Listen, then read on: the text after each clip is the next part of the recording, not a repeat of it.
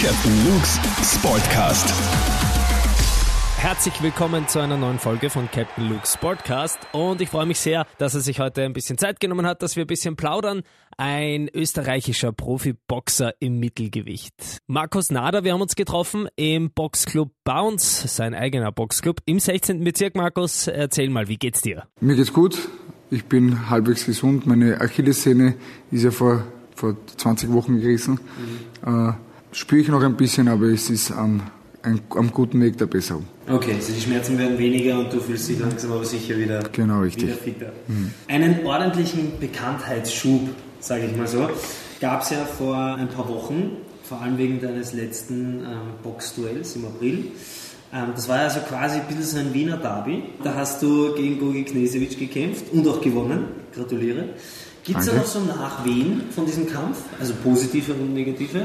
Ja, also das haben viele Leute mitverfolgt. Äh, dadurch, dass ja der ORF das übertragen hat, ging das eigentlich, äh, war die Reichweite sehr, sehr äh, groß. Ich werde immer noch darauf angesprochen, vor allem weil ich eben mit einer kaputten Achillessehne eben so klar dominiert habe. Aber auch äh, die Fans von Herrn Knesewitsch fragen mich auch des Öfteren, ob ich noch einmal einen Rückkampf machen würde, wollen würde. Äh, kann ich jetzt gleich sagen, nein, will ich nicht, weil es sinnlos wäre.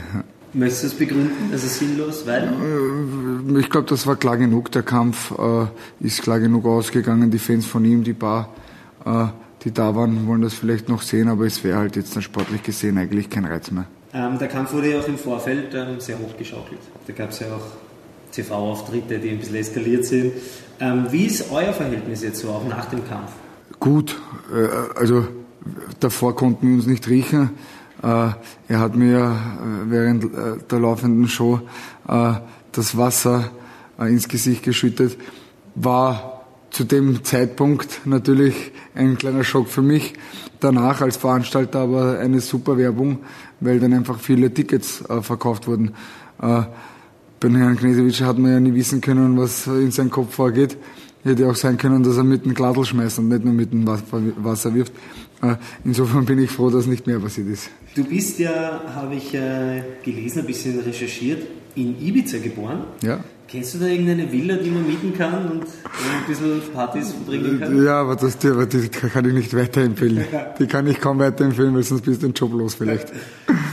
ähm, dein Boxstil wird mit dem Wort Linksauslage beschrieben. Ich als absoluter Noob, was das angeht. Was, was bedeutet das? Wie kann man das erklären? Also es gibt äh, Linksausleger und Rechtsausleger. Es äh, ist, ist, ist, eigentlich nur davon abhängig, was deine stärkere Hand ist, ob du Links- oder Rechtshänder bist. Wenn du Rechtshänder bist, bist Linksausleger. Wenn du Linkshänder bist, bist du Rechtsausleger. Sprich, du hast eine Führhand und eine Schlaghand. Die Führhand ist die vordere Faust. In der Linksauslage, in der normalen Auslage ist die linke vorne die rechte hinten. In der Rechtsauslage ist die rechte vorne, die linke hinten. Okay. Ist äh, ja boxspezifisch einfach so äh, untergebracht. Okay. Ich kenne es äh, so ähnlich vom, vom Snowboardfahren, wo man auch überlegen muss, mit welchem genau. man vorne fährt. Ja, ja, ja. Wie heißt das? Goofy, Goofy und Regular. Regular, okay, ich bin Skifahrer. du hast eine unfassbare Kampfstatistik, 23 Kämpfe, 21 Siege, 5 K.O.-Siege, eine Niederlage und ein Unentschieden. Wann sehen wir dich denn wieder kämpfen? Im November. Wir sind im November wieder am Start. Da planen wir wieder unser äh, nächstes Event. Die äh, fünfte Bounce Fight dann in Summe. Äh, wird wieder in der erste Bank Arena stattfinden. Äh, genaueres Datum, es sind zwei Daten gerade im, im, im Raum. Der 16. und der 23. ist jetzt da abhängig davon, äh, wie die Capitals dann äh, spielen. Äh, ich glaube, das ist, wird aber in den nächsten Wochen, glaube ich, entschieden welchen Termin sie im, im eigenen Stadion haben. Dann können wir sagen, ob es der 16. oder der 23. ist. Und gibt es schon äh, nähere Infos gegen wen? Wir sind in Verhandlungen mit zwei Gegnern. Gute Gegner aus dem Ausland. Ich kann sagen, ein Deutscher und ein Italiener. Mhm. Man darf gespannt sein.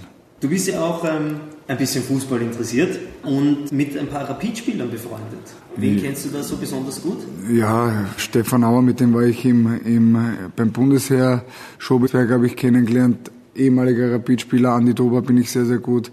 Äh, da gibt schon ein paar, äh, mit denen ich auch schon im, äh, da bei uns im Boxverein trainiert habe, die das ab und zu nutzen, äh, während der Pause sich da noch einmal richtig zu, zu in Shape zu bringen.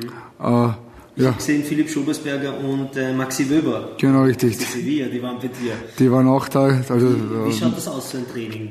Ja, es ist, Sagst du ihnen da mal, wie Boxen wirklich geht? Oder ist es so ein bisschen Nein, es, es ist vorsichtiger. Also das, die kriegen keiner mehr auf die Mütze. Die sind alle so gut versichert, dass ich da nicht, dass ich da nicht äh, irgendwie eine Ehre reinbringen will.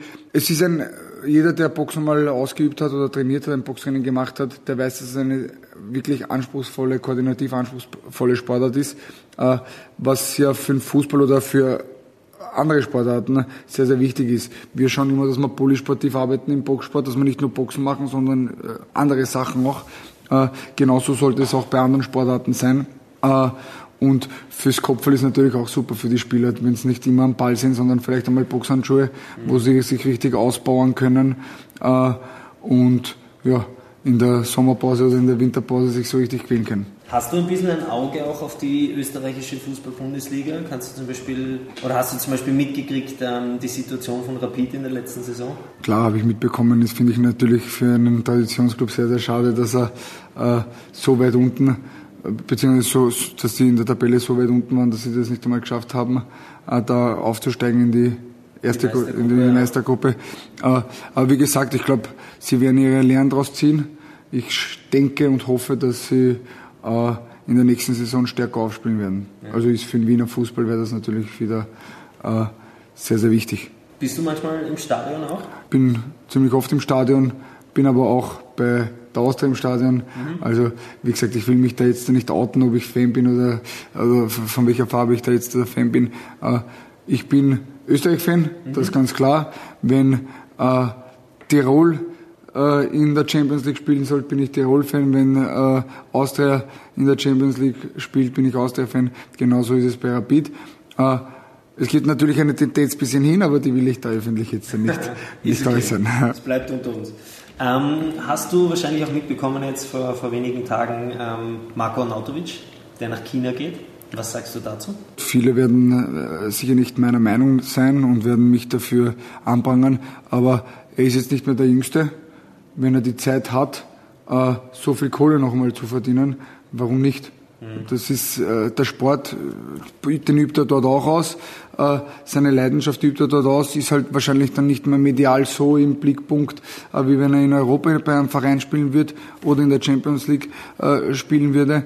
Aber wie gesagt, wer würde das nicht machen? Man muss die Gegenfrage stellen. Würdest du für so viele Millionen ein Angebot sausen lassen, wo du weißt, viele von diesen Angeboten kommen nicht mehr. Du hast Familie, du hast Kinder. Ich meine, ist sicher kein Armer, das wissen wir selber, aber also ich verstehe das und, und, und finde das auch cool, dass er das gemacht hat. Du hast ja noch einen anderen ähm, Freund, der ein österreichischer, sehr bekannter Fußballer auch im Ausland ist. Du warst äh, bei David Albers Geburtstagsparty, war das, oder? Ja. In Wien. Da ja. warst du eingeladen und warst dabei. War ich eingeladen, war ich dabei. Mega, wie war das? Sensationell, ist auf der äh, Chloret gefeiert worden, sensationell. Äh, ja, hat Spaß gemacht. War, war ein, ein super tolles Erlebnis. Ich kenne David jetzt schon länger. Habe damals sogar, wie sie die Champions League in Dortmund gewonnen haben, habe ich zwei äh, Tickets fürs Champions League Finale in Wembley bekommen. War auch ein Mördererlebnis damals für mich. Ich war dort. Ich habe ja. sogar ein Foto mit dem äh, Champions League Pokal. Den mhm. haben viele, den haben viele Fußballer nicht ja. angreifen können. Ich habe ein Foto gemacht mit. Also cooler Typ, wie gesagt, äh, David Alaba steht nicht umsonst dort, wo er jetzt steht. Also ich kenne kaum einen Sportler, der so ehrgeizig, akribisch, fokussiert an die Sache geht wie er. Viele sagen, dass wenn einer in einem großen Verein spielt, dass das Glück ist. Stimmt, Glück ist es, dass du dort vielleicht zum Probetraining kommst. Glück ist es aber nicht, dass du dort bleibst, dich so lange haltest, ein Publikumsliebling bist und Leistungen am Spielfeld bringst. Also wie gesagt, Hut ab, ich kann nur jedem sagen, für jeden Sportler äh, ist Alaba ein Vorbild. Ist ganz einfach so. Wieder zurück äh, zum Boxen und zu dir.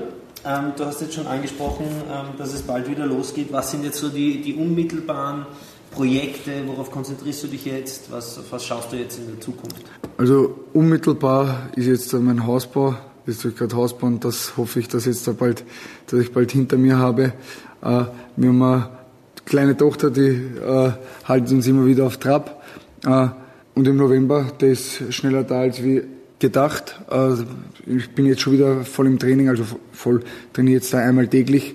Äh, den, ab August bin ich wieder zweimal am Tag am Start und ja, dann wird es eh schon intensiver mit dem Training, dann fangen die Sparringsphasen an und dann hoffe ich, dass wir wieder vor einer ausverkauften Halle sind im November. Wenn jetzt äh, der ein oder andere Boxfan zuhört, ähm, wie kann man am besten zum Beispiel hier in die, in die Bounce-Halle kommen oder, oder Trainings ausmachen? Wie, wie läuft das? Also wir sind im 16. Bezirk, wir sind der größte Boxverein in Österreich äh, mit zweieinhalbtausend Quadratmetern Trainingsfläche, 1160 Wien, OTK, ja.